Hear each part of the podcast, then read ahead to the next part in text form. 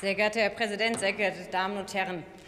Also, lieber Kollege Kuban, dass Sie angesichts des massiven Engagements unserer amerikanischen Verbündeten in der, in der Ukraine der beiden Administrationen America First vorwerfen, das kann ich gar nicht nachvollziehen.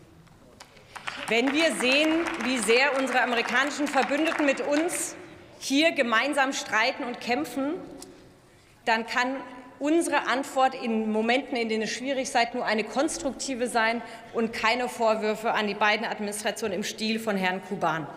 Und wenn Sie nach 16 Jahren CDU-Regierung sagen, dass wir den höchsten Bürokratiestand in Europa haben, dann kann ich Ihnen nur sagen, das waren wohl keine guten 16 Jahre für die deutsche Wirtschaft.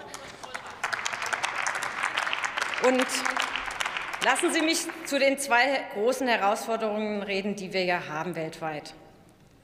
Wir sehen, dass die großen Autokratien konsequent wirtschaftliche Interessen den politischen unterordnen. Und das bedeutet, dass das aktuelle Es geht nur nach dem Preis, das billigste gewinnt, uns in Abhängigkeiten führt, die auf Dauer unseren Wohlstand gefährden.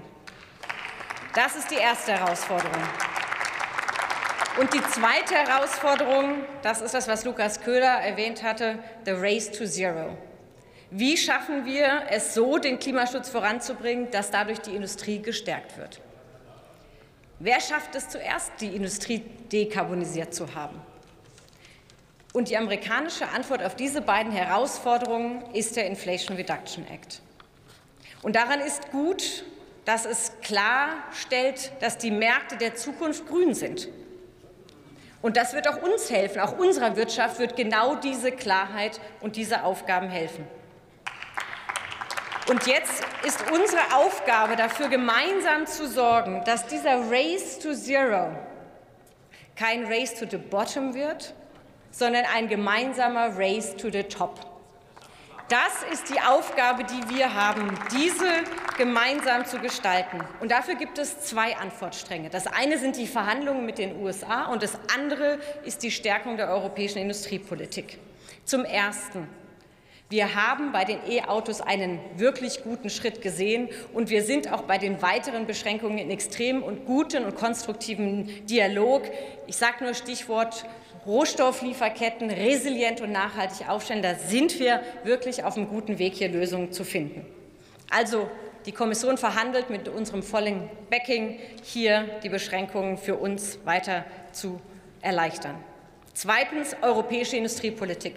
Ich finde, dass die Kommissionspräsidentin von der Leyen immerhin noch ihre CDU-Parteikollegin zu dem Thema eigentlich alles ja auch gesagt hat.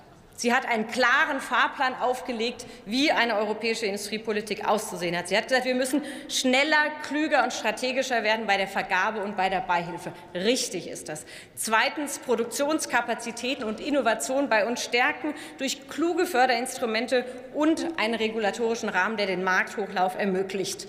Dass wir eben, wenn wir Batterien fordern und fördern, gleichzeitig die Rohstofflieferketten und das Recycling mit dabei haben, dass wir Kreislaufwirtschaft regulatorisch damit vorbeibringen. Das ist genau das Kluge, wie wir auch bei uns Produktion stärken können. Haken dran. Und dann hat Frau von der Leyen gesagt, und da hat sie recht, dass wir unseren Binnenmarkt stärken müssen und auf keinen Fall gefährden dürfen. Und bei allem internationalen Handel sollten wir hier im Deutschen Bundestag nicht vergessen, dass der europäische Binnenmarkt die Lebensversicherung unserer Wirtschaft ist und die Basis für unseren Frieden und unsere Freiheit. Und in diesen Zeiten ist das das Wichtigste, und das sollte uns auch einiges wert sein. Ich danke Ihnen. Vielen Dank, Frau Staatssekretärin. Letzter Redner in dieser Debatte ist der Kollege Lennart Oehl,